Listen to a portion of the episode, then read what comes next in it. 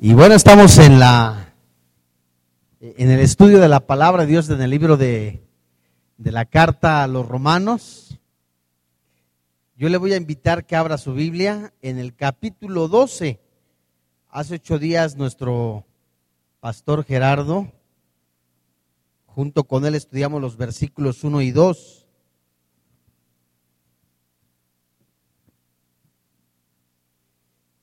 Y eh, estos, estos dos primeros versículos que son tan impresionantemente hermosos, de verdad que empieza a hablar de los deberes del cristiano.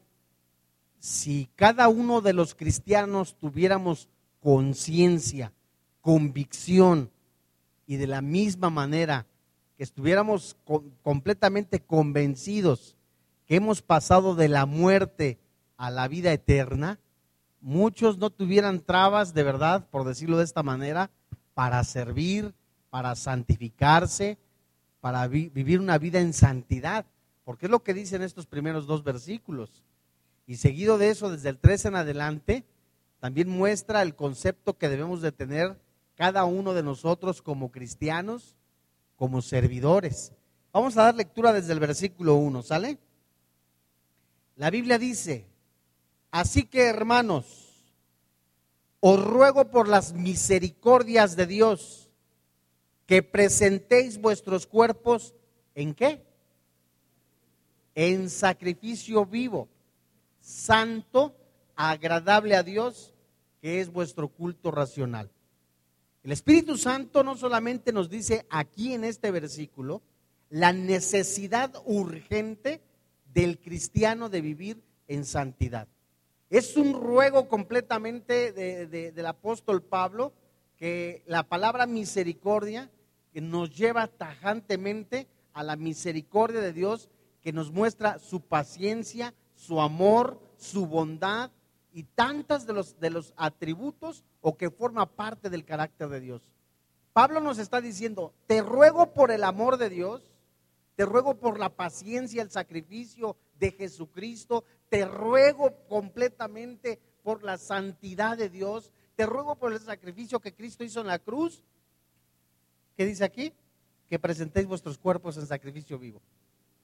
Es decir, que te alejes del pecado, que no vivas para el pecado.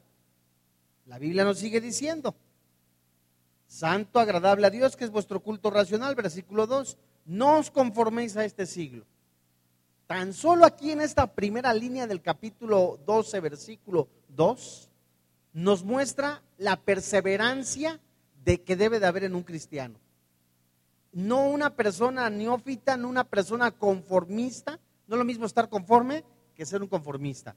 Son dos cosas totalmente diferentes. Nosotros podemos estar conformes con, el, con lo que el Señor nos da, abrigo, salud, y estamos conformes con lo que el Señor nos bendice. Pero conformista es alguien que, eh, se, ay, nada, así vamos a estar toda la vida. No. Y Pablo dice, no os conforméis a este siglo. Pablo está guiando, guiado por el Espíritu Santo, hablando a los cristianos, diciéndoles, no te conformes a la pornografía, no te conformes al pecado, no te conformes a la inmoralidad, no te conformes a lo que presenta el mundo, porque es tan poca cosa lo que ofrece el mundo que no debemos de conformarnos tan solo con un rato de placer. Fíjate lo que dice la Biblia, no os conforméis a este siglo, sino transformamos por medio de la renovación de vuestro entendimiento. ¿Y cuántas personas no, no saben aún, de verdad, por qué motivo están en este planeta? ¿Cuáles son los dones que Dios les ha dado? Todos tenemos dones. Todo cristiano tiene dones. Dice la Biblia. No os conforméis a este siglo, sino transformamos por medio de la renovación de vuestro entendimiento. ¿Para qué? Es decir, la imagen, la idea que nosotros teníamos antes de conocer a Jesucristo era conformarnos y pasar un rato en el alcohol, un rato en la pornografía, decir, esto es felicidad y no sabíamos para qué estábamos hechos. Y en el momento que el Espíritu Santo habla nuestra vida, nos convence de pecado, confesamos a Jesucristo como nuestro Salvador personal, vamos a la palabra de Dios, Sacrificamos nuestro cuerpo, es decir, le decimos no para vivir al pecado, porque el Espíritu Santo nos ha convencido que Cristo nos ha comprado, nos ha apartado, y en el momento que vamos a la palabra de Dios, el Espíritu Santo nos guía, el Espíritu Santo habla a nuestra vida, a nuestro corazón, nosotros eh, empezamos a tener una disciplina de levantarnos temprano, de orar, de buscar de Dios y a través de la santidad, a través de ese sacrificio de obediencia, de decirle no al pecado y de vivir la palabra, vamos comprobando la voluntad de Dios en nuestra vida. ¿Me voy explicando? Dice el versículo 2 transformamos por medio de la renovación de vuestro entendimiento, es decir, la idea que antes teníamos en cuanto al pecado, de disfrutarlo, de vivir para Él, de decir a todo dar gloria a Dios, aleluyita, qué rico es el pecado, qué padre. Esa idea la vamos a ir quitando en medida que nosotros vivamos la palabra de Dios. Para comprobar cuál es la buena voluntad de Dios, agradable y perfecta. Versículo 3. Digo pues, por la gracia que me es dada a cada cual que está entre vosotros, que no tenga más alto concepto de sí el que debe de tener, sino que piense de sí con qué? Cordura. Conforme a la medida de fe que Dios repartió a cada uno, versículo 4. Porque de la manera que en un cuerpo tenemos muchos miembros, pero no todos los miembros tienen la misma función, Así nosotros, siendo muchos, somos qué? Un cuerpo en Cristo. Todos miembros los unos de los otros. Fíjate que el propósito de ofrecernos nosotros mismos, de decir, Señor, he descubierto, estoy comprobando que mi cuerpo no me pertenece, he descubierto que la santificación es un proceso de todos los cristianos que debe de ser a diario, santificarme, no tiene éxito sin buscar a Dios. No puedo yo comprobar la voluntad de Dios, no puedo tomar en serio a Dios, no puedo vivir la palabra de Dios si antes no tengo comunión con el Señor Jesús. Y ninguna persona, llámese el que sea, puede tener los mejores dones, los mejores talentos, no puede tener éxito si no tiene comunión con el Señor Jesús. Es lo que dice el apóstol Pablo. No es una cuestión tampoco de santificarnos para vivir una vida mística, de sentir, Dios mío, en esta noche quiero sentir esto, quiero sentir aquello. Ay, Dios, no es tampoco por emociones. La Biblia también nos dice algo precioso. Es imposible que nosotros como cristianos nos sacrifiquemos al mismo Señor Jesucristo y al mismo tiempo seamos inactivos en la obra de Dios. No puede haber un cristiano que diga, me estoy santificando, pero no hago nada en la iglesia. Me estoy santificando, pero no estoy haciendo nada por servir a mi hermano. Me estoy santificando, pero no vengo los miércoles a poner las sillas. Me estoy santificando, ah, pero tampoco puedo participar en alguna campaña. Ningún cristiano que pueda decir, sabes, estoy creciendo espiritualmente, pero no sirve, se puede decir que haya congruencia en ello.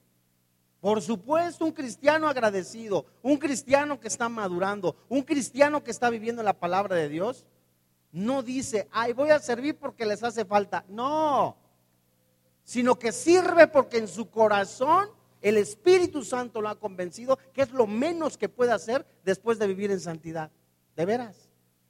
Es lo menos que podemos hacer nosotros y tomar en serio el servicio.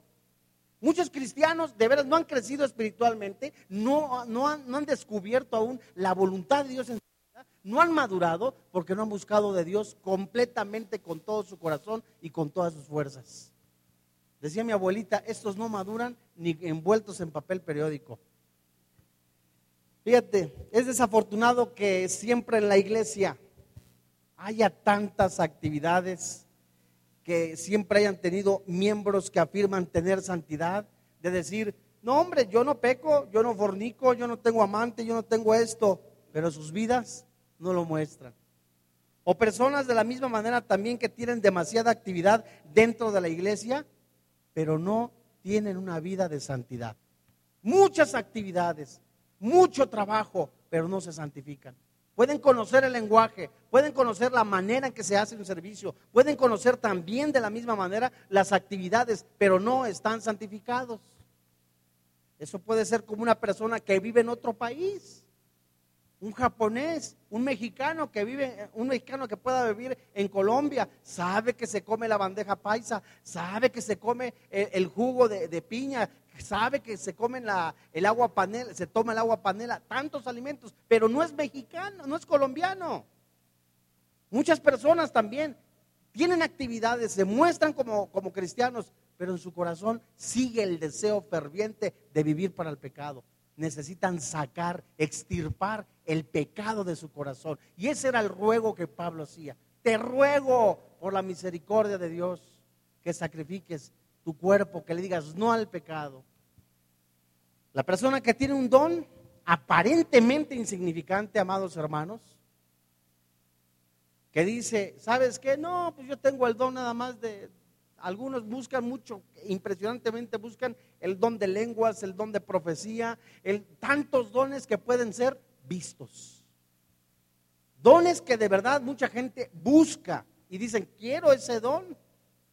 Y muchas de las veces no se dan cuenta que por falta de fidelidad, falta de santidad, por supuesto, el rendimiento de aquella persona no puede ser el mismo. Y muchos buscan más la exhibición de los dones, buscan más el ser vistos, el mira cómo profetiza, el mira cómo canta, el mira cómo hace esto y no tienen un corazón completamente lleno de santidad. Igual como el mundo nos enseña, las cosas exteriores. Y Dios manda una sanidad, Dios manda una restauración, Dios manda una santidad de adentro hacia afuera, del corazón hacia afuera. Y así como ningún creyente está exento de ser sacrificio vivo, escucha lo que te digo, ningún creyente está exento de ser sacrificio vivo. De decirle, Señor, le digo, ya no al pecado. Alguno dirá, es que sabes que he escuchado tanta Biblia y mira cómo es fulano, cómo eres mengano, no justifiques los pecados, tu vida de pecado con los pecados de otra persona. Es que ve aquel, se dice que es cristiano, y mira, es adúltero, aquel es afeminado, aquel es maldiciente. Sabes, él dará cuenta de cada, de cada cosa que hace. Pero tú, a ti el Espíritu Santo te está diciendo, santifícate. Y ese era el ruego del apóstol Pablo.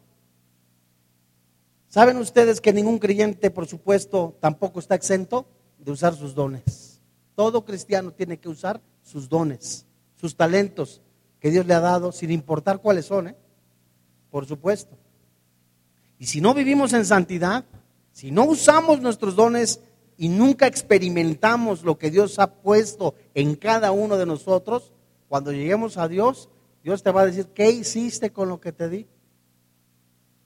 ¿Cuáles son algunas causas por las cuales muchos cristianos desconocen sus dones? Hay cristianos que tienen 5 años, 10 años y saben, no conocen cuáles son sus dones. Muchos se meten, eh, lo digo con mucho respeto, están en, algún ministerio y están equivocados. Otros están buscando ser pastores y no han sido llamados para ser pastores. Dice por ahí un pastor muy famoso. Quien busca ser pastor y no ha sido llamado para ser pastor, le va como en feria. Pero aquel también que ha sido llamado para ser pastor y no ejerce o no hace lo que Dios le ha llamado a hacer, también le va como en feria. ¿Cuáles son las causas por las cuales muchos cristianos desconocen sus dones? Seguramente porque no hay una comunión genuina con el Señor Jesucristo. No buscan de Dios. Diez años en la congregación, 15 años en la iglesia y no pasan de un solo nivel. ¿Por qué? Porque se conformaron a lo que el mundo ofrece. Siempre de lo mismo. A mí me impresiona la vida de los doce apóstoles, por supuesto, como a muchos, pero la vida de Juan el que estaba más cerca del Señor Jesucristo es al que más le reveló el Espíritu Santo, al que más le reveló el Señor Jesucristo.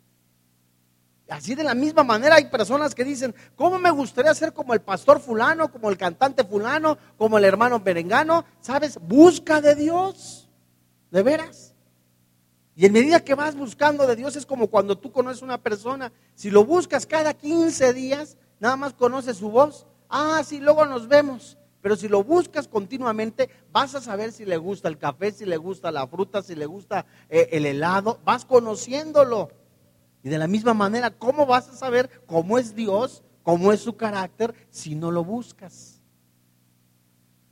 No son reconocidos en la vida del cristiano porque muchas veces su vida no está en el altar de Cristo. ¿Cómo quieres que Dios reconozca tu trabajo o de alguna manera que Dios te oiga, que escuche sus oraciones, tus oraciones si nunca estás en el altar rogando? Es decir, no vas a los pies de Cristo. Tampoco hay santidad para con el Señor, ni llenura del Espíritu Santo. Es otro de los motivos por los cuales muchos cristianos no saben para qué están en este planeta. De veras. Y les parece impresionante decir, ¿para qué estoy en este mundo? Y no lo saben. Muchos creen que es nacer, comer, reproducirse y morir y se acabó. Ya soy salvo, gloria a Dios. Si me muero, gloria a Dios. Pero hay más allá de todo eso, amados hermanos. Hay más todavía. ¿Tú crees que Dios se limita únicamente a darte unos dones, a darte la Biblia, a vivir nada más así? No, es el Dios que creó los cielos, la tierra, todo lo que nuestros ojos ven. Es más allá, es poderoso.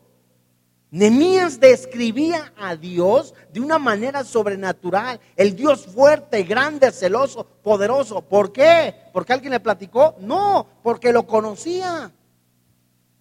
Mas, sin embargo, venimos de una secta tan enorme, una secta mundial, que nos enseña que Dios muchas de las veces estaba en una estampita, o estaba, era el Dios chiquitito, y le hacemos, hacemos nuestros problemas más grandes que nuestro Dios, y Dios es sobrenatural, amado santo de Dios. Pero nunca lo vas a conocer si tú no vas a los pies. ¿Cómo quieres conocer la bondad de Dios si no vas a sus pies? ¿Cómo quieres conocer la misericordia de Dios? Y, nada más por, darte un, solo ejemplo. Muchos, sin darse cuenta, están viviendo y conociendo la misericordia, la bondad y la paciencia de Dios. ¿Cómo? Están viviendo en pecado y no les pasa nada. Y dicen ellos, no me va a pasar nada, Dios es bueno. Discúlpame, la Biblia dice, de Dios nadie se burla. Y en la misericordia, en la bondad y en la paciencia de Dios, Dios no está pasando por alto lo que tú haces a escondidas, emborracharte a escondidas, de ver pornografía a escondidas, de robarle a tus empleados, de ser injusto. Y Dios habla antes de tiempo. Y ahí estás conociendo su amor y su misericordia. También la Biblia nos, nos enseña que muchas personas no han conocido los dones porque no tienen actitud de servicio ni para con Dios ni para con la iglesia. ¿Qué actitud de servicio? Llegan, se sientan y como dicen por ahí, como si estuvieran en el cine, escuchando la función, comiendo palomitas, ahí nos vemos, ya di mi ofrenda, tiquiriquiquín, ahí nos vemos. No tienen esa actitud de servicio, decir, hermano, ¿en qué te, en qué te puedo servir? A las 5 de la tarde hay una o dos personas poniendo sillas nada más. Otros no conocen sus dones tampoco porque hay falta de humildad y hay falta también de sensibilidad y tienen muchos vergüenza. Les da vergüenza llamarse cristianos. Les da vergüenza decir Jesús es mi Señor. Les da vergüenza decir Jesús eres mi Salvador personal. Si les da vergüenza eso, imagínense. Y se estima que por lo menos un alto porcentaje de personas utilizan cerca, de acuerdo a las investigaciones, del 11 al 15% de su capacidad cerebral. Y todo lo demás, cerca del 90 u 85% está sin aprovechar.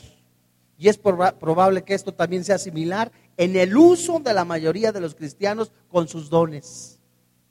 De veras. Algunos han sido llamados para evangelizar, que son evangelistas y evangelizan cada 20 años, cada 3 años cada dos años. Hay nada más, algunos han sido llamados para profetizar y no hablo de decir algo con lo, lo que la gente quiere escuchar. Profetizar es decir la palabra de Dios y no lo ejercen. Cuando un creyente es usado con poder en la obra de Dios, no se debe a que haya entendido, analizado, que se haya sentado y haya dicho, este es el don de evangelismo, le hago así, le hago así, el instructivo o el manual del don del evangelismo es de esta manera. No, cuando una persona, por decir esta palabra llamada éxito, que no es la correcta, sino es el fluir del Espíritu Santo, cuando una persona es usada por el Espíritu Santo de una manera sobrenatural en su vida, es porque ha pasado tiempo con Dios. Porque ha pasado tiempo con Dios, tiene carácter de levantarse en la mañana, de orar, de leer la Biblia, que su maestro sea el Espíritu Santo. Y que habla la Biblia y diga, Dios mío, qué impresionante, cuántas noticias tan, tan bellas tienes para nosotros. Y es por eso que muchos, cuando son usados por el Espíritu Santo, cuando son usados por el Señor Jesucristo, es porque ha habido tiempo de respaldo, de oración, de comunión con el Señor Jesucristo. Porque hay muchos que de veras pueden hablar de una manera impresionante y decir, qué bárbaro, qué manera tan, tan, tan, tan impresionante de hablar, pero eso se pudo haber convertido en cualquier discurso que no va al Espíritu Santo. Es carne nada más humana. La Biblia nos enseña también que ese sacrificio vivo y santo que es agradable a Dios como un culto racional es, es por supuesto que el Espíritu Santo se está moviendo a través de la persona con poder en un alto servicio. Una persona que anhela servir a sus hermanos, que está sirviendo. A mí me impresionan varios hermanos y hermanas, de las que yo veo el amor que tienen para servir. Y no es nada más ni nada menos porque el Espíritu Santo los ha convencido. El Espíritu Santo los ha puesto a través de la oración de servir a los demás. Y nuestra utilidad absoluta para el Señor por supuesto, depende de tres cosas mencionadas por el apóstol Pablo. Nosotros, en el versículo 3, vamos a estudiar en este tema que se llama actitud de servicio. Tenemos que tener una actitud apropiada. Dos, una relación apropiada. Y tres, un servicio apropiado. Vamos a ver a la luz de la palabra de Dios en Romanos capítulo 12 del versículo 3 hasta el 5, la actitud que todo cristiano tiene que tener para servir. Y de veras que todos los cristianos deberían de servir, todos, porque se supone que si ya han pasado de la muerte a la vida, han sido convencidos por el Espíritu Santo de santificarse, ¿qué más se puede hacer? En Romanos capítulo 12, versículo 3, ¿cuál es la actitud que debe de tener un cristiano? Versículo 3. Digo pues, por la gracia que me es dada a cada cual que está entre vosotros, subráyalo aquí en tu Biblia. Esta es la primera lección que nosotros tenemos todos los cristianos. Y más aún aquel que anhela servir, más aún aquel que anhela servir las mesas, que no tenga más alto concepto de sí que el que debe de tener que no tenga más alto concepto de sí que el que debe de tener, sino que piense de sí con cordura conforme a la medida de fe que Dios repartió a cada uno. ¿Qué significa esta palabra, amados santos de Dios, que no tenga más alto concepto de sí que el que debe de tener? La falta de virtud, la falta de santidad, la falta de oración, la falta de comunión con el Señor Jesucristo hará que muchos servidores muchos pastores se ensorbezcan. Se sientan así como que el último don en la tribulación. De veras, se sientan así como que, ay no, qué bárbaro, qué don tan impresionante tengo yo. Y esto hace que muchos cristianos no solamente tropiecen, sino que el mismo cristiano, a falta de comunión, a falta de unión con el Espíritu Santo, es decir, de que sea lleno del Espíritu Santo, la llenura del Espíritu Santo hace completamente que te dé seguridad, estabilidad, santidad, eh, fortaleza para, para, no, para decirle no al pecado, puede venir la tentación, pero estás lleno del Espíritu Santo, estás convencido que eres apartado, estás convencido de que ya el pecado no te, no te debe de distraer, sino por el contrario, tienes que seguir adelante y por consiguiente sabes que los dones le pertenecen a Dios, la vida te, le pertenece a Dios, entonces, ¿de qué se te tiene que subir? Pues de nada. Ninguno tenga más alto concepto del que debe de tener. Y hoy o con tantas personas hasta, hasta a veces decir, ¿sabes qué? Hago a un lado la Biblia. No me importa lo que diga, diga la Biblia. Y todo gracias a una falta de santidad. Gracias, por supuesto, a un temor santo de Dios.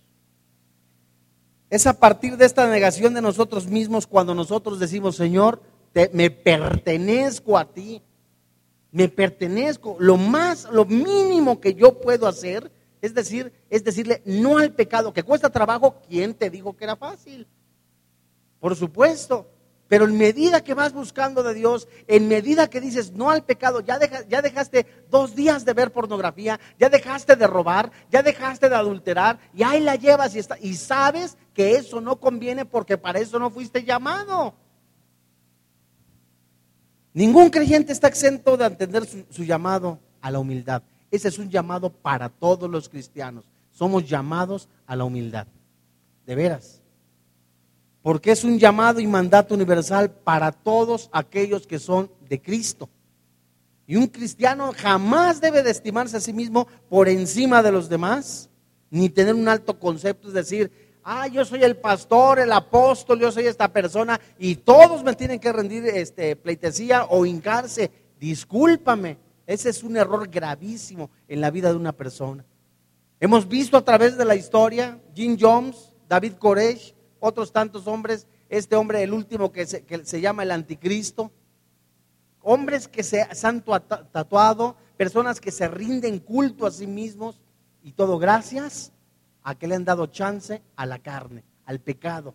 Pierden la brújula, pierden el discernimiento, pierden completamente lo que es la palabra de Dios y se sienten completamente, son amadores de sí mismos, vanagloriosos, orgullosos, soberbios, altivos. Y un siervo de Dios es un siervo. La palabra siervo es doulos, esclavo sin derecho. Y ahí hay por una es que yo soy siervo del Señor, me merezco agua de tal marca, me merezco una Coca-Cola de dos litros en la prédica, me merezco unos abritones. Oye, hazme favor. Sea, y piensan, malentienden la palabra siervo. La palabra siervo es aquel que está sirviendo las mesas. Es aquel que está abrochándole las agujetas a su hermano. Es un siervo sin derecho, descalzo, que corre completamente. A ver qué le, qué le hace falta a usted, este amo. Y muchos han malentendido eso. Sienten o creen que la palabra siervo es, es, aquella persona que se merece todo. Y déjame decirte que esto es un error. Vamos a Gálatas capítulo 3, 6, versículo 3. A ver si nos alcanza el tiempo, amados santos de Dios. Nos faltan 17 minutos con 16, 15, 14, 13, 12 segundos. Fíjate qué impresionantes Gálatas. Fíjate qué, había en el apóstol Pablo, yo vuelvo a insistir. ¿De qué naturaleza era la comunión con el Señor Jesucristo, con el, con el Espíritu Santo de Pablo? que después de que era una persona adinerada, que tenía todas las comodidades, que era miembro del Sanedrín y además era una persona importante, un influyente político, y después escribir a, a los Gálatas, Gálatas capítulo 6, verso 3, porque el que se cree ser qué? Algo, ¿y cómo dice la Biblia? No siendo nada a sí mismo se engaña, dice la palabra de Dios. ¿Cuántos se pueden sentir, hombre, de verdad, la persona, ay, es que yo me siento casi como el cantante fulano de, tal, y no te has escuchado, pareces ahora sí que, que jirafa con calentura, ay, estás ahí pero crecidito. De veras, o personas que se sienten así completamente los mejores expositores, oponentes, y déjame decirte, mía es la palabra de Dios, es mío, es, es del Espíritu Santo, es del Señor. ¿Quiénes somos nosotros para atribuirnos? Se engañan a sí mismos. Pedro amonestó a todos los ancianos de la iglesia en su primera carta, capítulo 5, versículo 5. Pedro amonestaba, ¿sabes qué? Hay personas soberbias, altivas, a esto se evita. No te juntes muchas de las veces con ellos, ya lo exhortaste, ya le dijiste, hermano, no es correcto. Hasta la amargura se te puede pegar. De veras. Primera carta de Pedro, capítulo 5, versículo 5. Igualmente, jóvenes, la Biblia dice, estad sujetos a quienes. Y los ancianos no se refiere a personas ya de la tercera edad. Se refiere completamente a, a los que Dios ha puesto, como dice Efesios capítulo 4, a pastores, a profetas, apóstoles, a los mismos diáconos. Dice la Biblia, igualmente jóvenes están sujetos a los ancianos y todos sumisos unos a otros. ¿Revestidos de qué dice la Biblia? Aquel que anhela ser el mejor predicador, aquel que anhela ser el mejor servidor, sabes que niéguese a sí mismo, dice Jesucristo, aprender de mí que soy manso y humilde. Era lo primero que les decía Jesucristo. Aprende de mí esa mansedumbre. Y después toma tu cruz y síguelo. Aprende de él. Igualmente, jóvenes, jóvenes están sujetos a los ancianos. ¿Por qué se refiere aquí a la palabra jóvenes?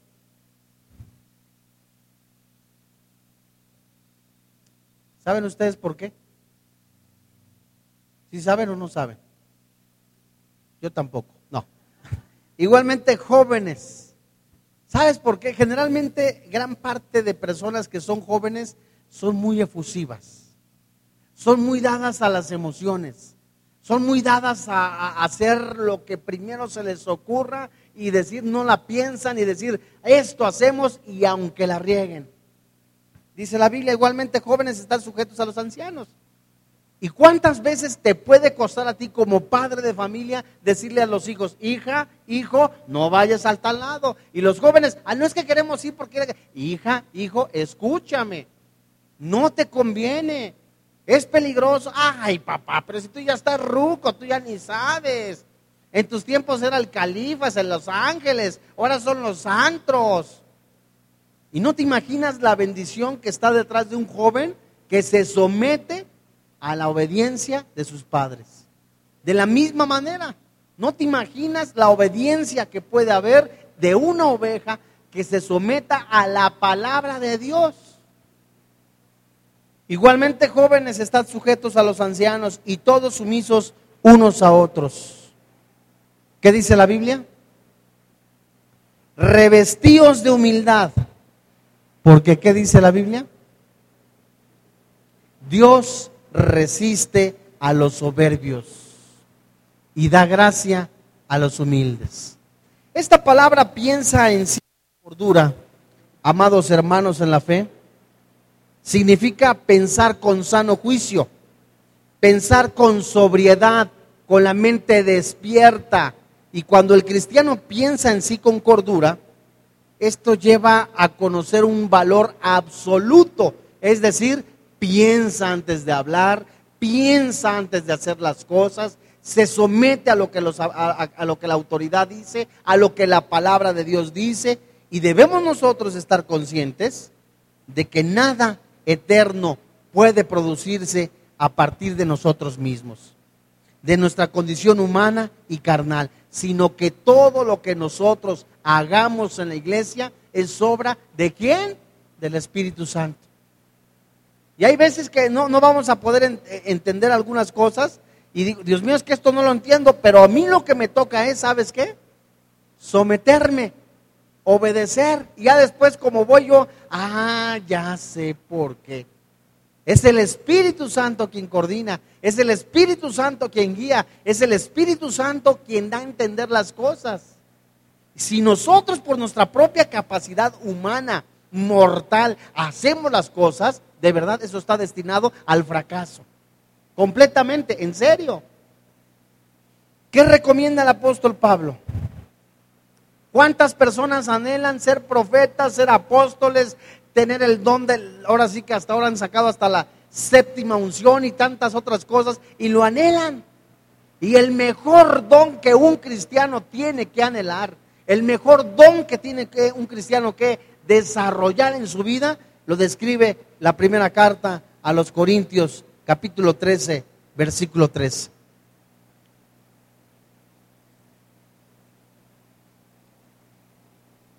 Primera carta a los Corintios, capítulo 13, versículo 13. Dice la Biblia.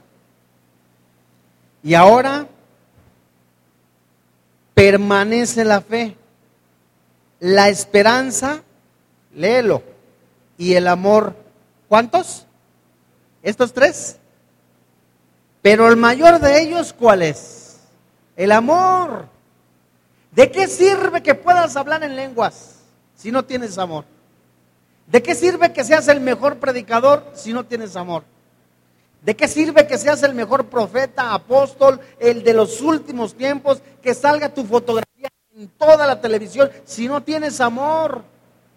Y el don más maravilloso, uno de los dones más grandes que Dios nos pudo haber dado después del don del arrepentimiento, de la comunión con el Señor Jesucristo, es el don del amor. En el amor, ¿sabes qué? Se cubre multitud de faltas. Y un cristiano que no ejerce el amor muestra claramente que no tiene comunión con, el, Señor Jesucristo.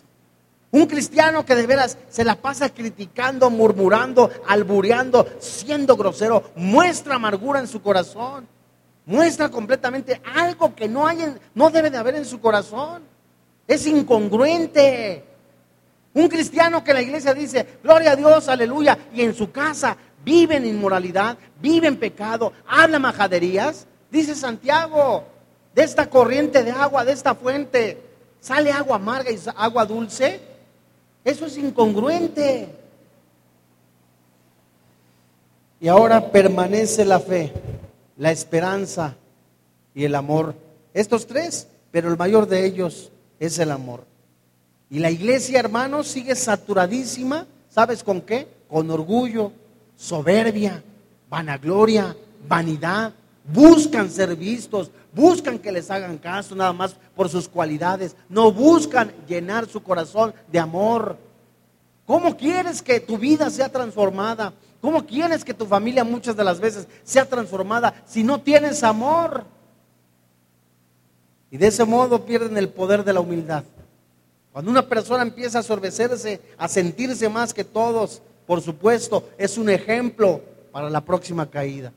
Una persona completamente que busca únicamente ser vista, que busca los aplausos, la fama, la popularidad en los negocios, en la oficina, en la iglesia, está lleno únicamente de qué? De carnalidad, de pasiones. Y buscan, por supuesto, muchas de las veces el business, el negocio, aún dentro de la iglesia. ¿Por qué? Porque no hay amor por las ovejas. Lo ven como franquicia, como una solución a sus problemas. ¿Qué busca el mundo? El mundo busca mirar con desprecio la humanidad, símbolo de la ignorancia para ellos.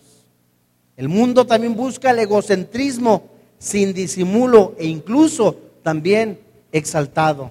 El mundo también busca la complacencia del cuerpo, los apetitos carnales, sin importar quién salga limitado, pero eso busca el mundo, no los cristianos.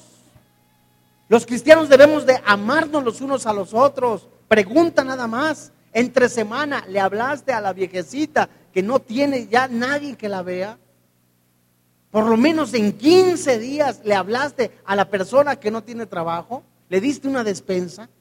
Por lo menos te llevaste un fajo de ahí de 10 o 15 planes de salvación, te paraste afuera del mercado y por amor a la humanidad, por amor a Cristo, les hablaste de la salvación.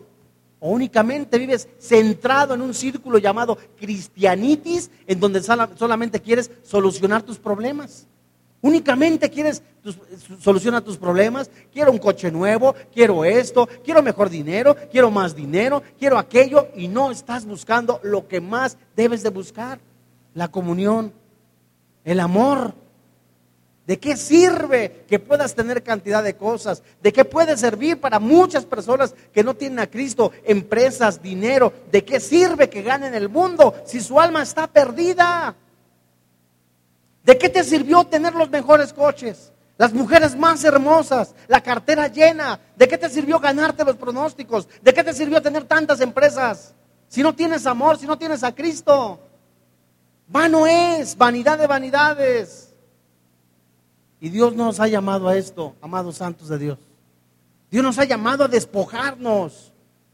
Haya pues en vosotros ese mismo sentir, dice el apóstol Pablo, que hubo en Cristo Jesús que siendo en forma de Dios no estimó a ser como tal, sino que se despojó. y que fue obediente hasta la muerte y muerte de cruz. Ay, con cuánto dolor en el corazón de muchas personas, con cuánta amargura tratan de despojarse por darle a alguien, de veras, por algo material que, que los gusanos corrompen y que se echa a perder.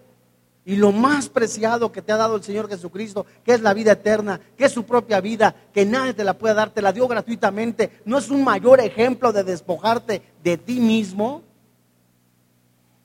Hay cinco actitudes de orgullo hacia los dones espirituales. Uno, busca primera carta a los Corintios capítulo 12, versículo 21.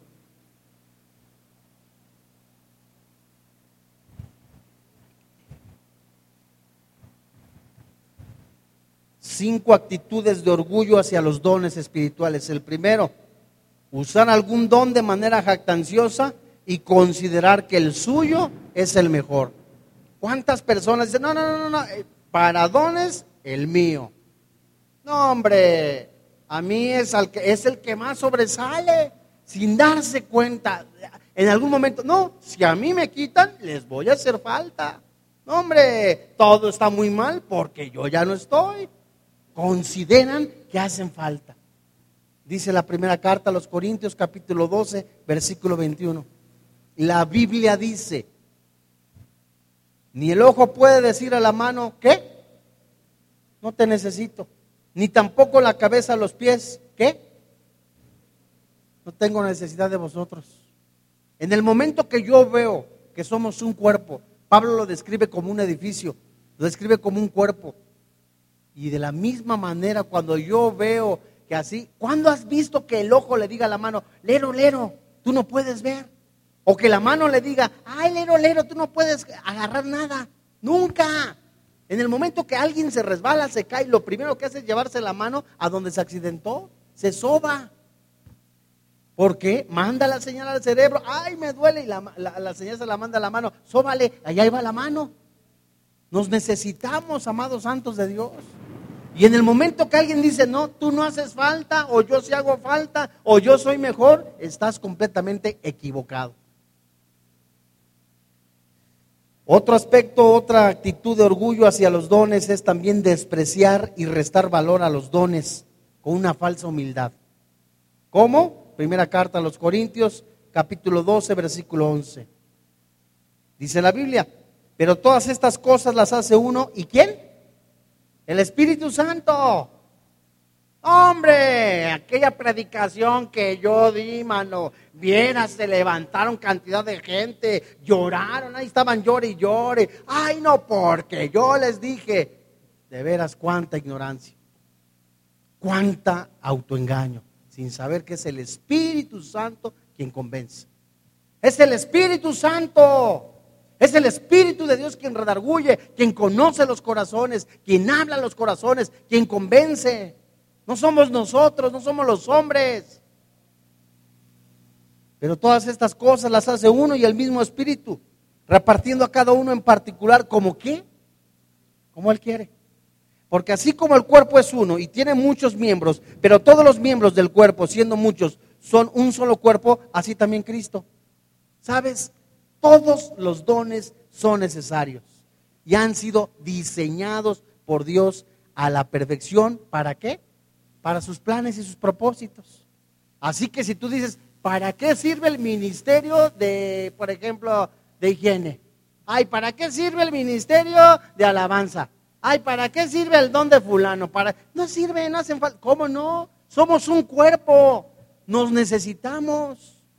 Simple y sencillamente en una familia. Papá, mamá y los hijos. Todavía no llega un hijo y el papá está preocupado. ¿Dónde está mi hija? ¿Dónde está mi hijo? De la misma manera en la familia de la fe nos tenemos que procurar. Otra de las cosas también que es una arrogancia o una soberbia es reclamar dones que no poseemos. Y en especial aquellos que causan mayor impresión a la gente. Y es como decirle a Dios, Dios, te equivocaste de ese don. Ese don era para mí. ¿Cómo que fulano es evangelista? ¿Cómo que Mengano es profeta?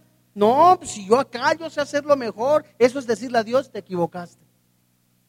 Eso es una arrogancia. es falta de humildad, es soberbia. Dice primera carta a los Corintios capítulo 12, versículo 29.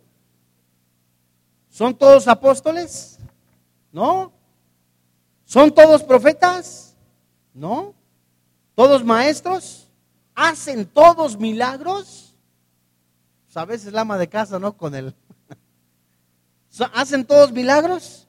¿Tienen todos dones de sanidad? ¿No? ¿Hablan todos en lenguas? ¿Interpretan todos? Y dice el versículo 31, procurad pues los dones mejores, mas yo os muestro a un camino aún más excelente.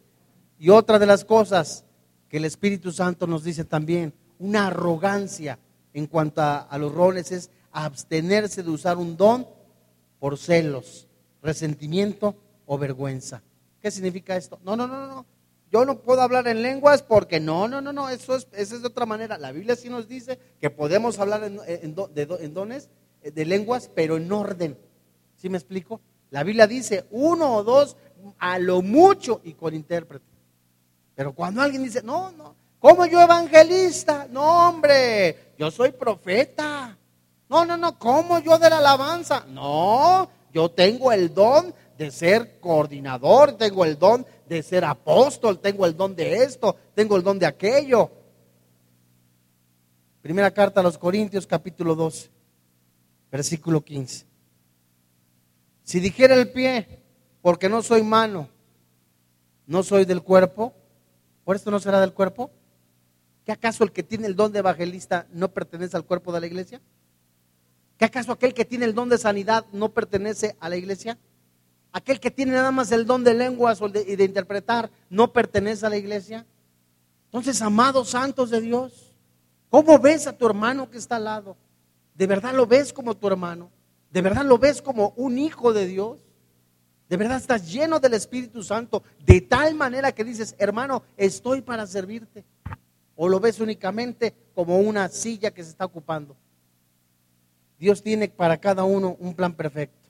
Y por último, abstenerse por completo de usar los dones por cualquier razón, sea negligencia, amargura, celos, vergüenza o simple indiferencia. La humildad de Dios requiere y honra, no subestima ni sobreestima sus dones, sino que los valora y que también concierto y los usa con rectitud. ¿Esto qué significa? Si la Biblia me dice cómo debo de usar los dones de lengua, así los tengo que usar.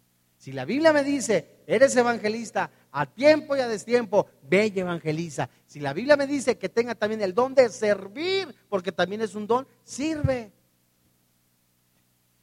¿Qué usa Dios para que fluyan los dones en nuestra vida? ¿Qué es lo que usa Dios? Una fórmula secreta. Dios mío, qué bárbaro. ¿Cómo usa el Espíritu Santo a Pancho López? ¿O cómo usa, Señor, Dios mío, a tal persona? Vamos a Romanos, capítulo 12, versículo 3.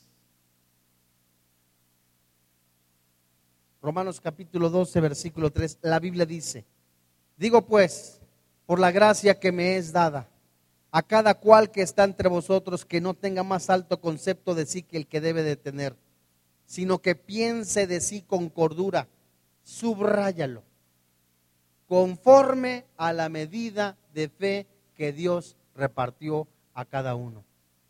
Es la fe por medio de la cual el Señor usa al máximo el don medido por nosotros. Por eso también el cristiano no debe buscar otro don que Dios no le ha dado. Tienes el don de, evangelizar, úsalo en medida de la fe. La fe es por el oír, es decir, llénate de palabra, llénate de la palabra de Dios. Ninguna persona que está sirviendo en la iglesia no puede dejar de disipularse. ¿Cómo una jarra vacía va a llenar los vasos? Y por eso es importantísimo que todos los servidores estén disipulándose, que cada cristiano que se llama discípulo se esté congregando y también esté recibiendo la palabra de Dios. ¿Cómo anunciarás el Evangelio si no sabes qué es lo que dice la Biblia? Presentarse a Dios con un sacrificio vivo representa decirle no al pecado y decirle, Señor, de verdad estoy para servirte. Mi cuerpo ya no te pertenece. Mi cuerpo de verdad ya es para ti, Dios mío. Ver pornografía no me conviene, me echa a perder, me transforma mi mente para mal, completamente distorsiona el, plan o el propósito o lo aborta eh, el plan que tú tienes para mi vida. Andar con una persona que no es cristiana, por supuesto también, aborta o rechaza los planes que Dios tiene para conmigo. Reconocer que todos los creyentes, incluidos nosotros mismos, han recibido los dones, por supuesto, es algo importante en nuestra vida. Pancho tiene dones, Lupita tiene dones, Joaquín tiene dones y todos son los dones para servir a la iglesia, no para quedárselos y esconderlos. Y algo que recomienda el apóstol Pablo también es orar pidiendo sabiduría. Y por supuesto, algo que también recomienda la palabra de Dios, tienes un don, no lucres para tu vida, no vendas la fe. Como hoy día estamos viendo cantidad impresionante de personas, pseudoapóstoles, pseudopastores, que prostituyen el Evangelio, cobran por conferencias, venden la fe, hacen milagros a consta de dinero y eso, por supuesto, es detestable ante los ojos de Dios. Y un siervo, un discípulo, un doulos, alguien que dice Jesús, todo te pertenece. Tuyo es el oro, tuya es la plata. Dios mío, a ti te pertenecen los dones. ¿Cómo voy a cobrar por algo que no es mío? Es irracional también eso.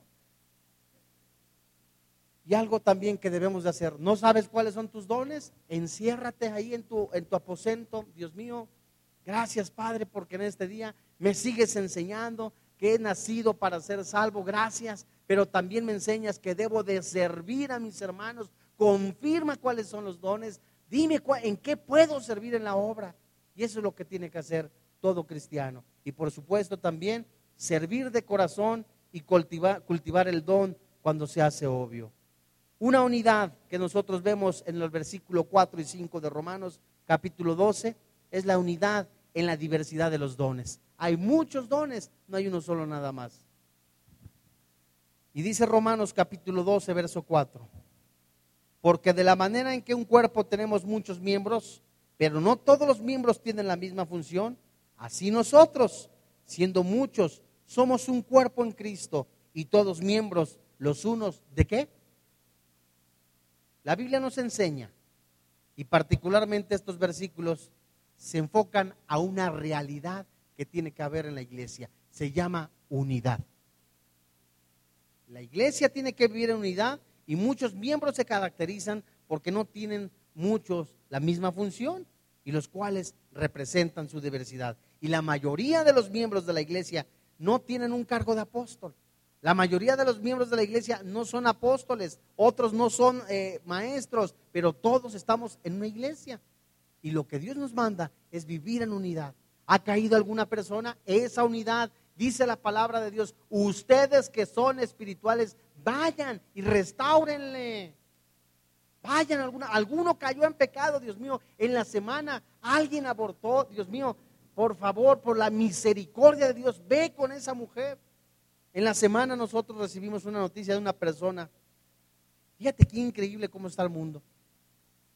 Esta muchacha va en una preparatoria. Estaba completamente eh, casi conmocionada, confundida, muy nerviosa. ¿Qué tienes, muchacha? La muchacha dijo, es que acabo de abortar para que mis papás no se dieran cuenta. Y fui y le comenté yo a mi, a mi coordinador ahí de la preparatoria. ¿Y saben qué fue lo que le contestó esta, mucha, esta señora? Muchacha, felicidades. No truncaste tu vida. No truncaste tu profesión. Es lo mejor que pudiste haber hecho. Pregunta, ¿esos son los consejeros de los jóvenes? Esa es la consejería que le dan a un jovencito que de verdad, que la Biblia dice, no quieres salir embarazada, no tengas relaciones sexuales. No quieres de verdad tener una cruda moral por la borrachera, no te emborraches. No quieres caer en la cárcel, pues no estés robando, no estés adulterando.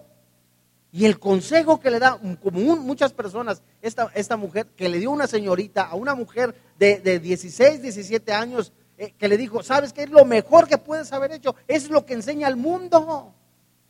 Y la Biblia nos enseña, si alguno tuviera sed, venga a mí, dice Jesús, porque el mundo está vacío. ¿Qué te puede dar el mundo, amigo que me escuchas?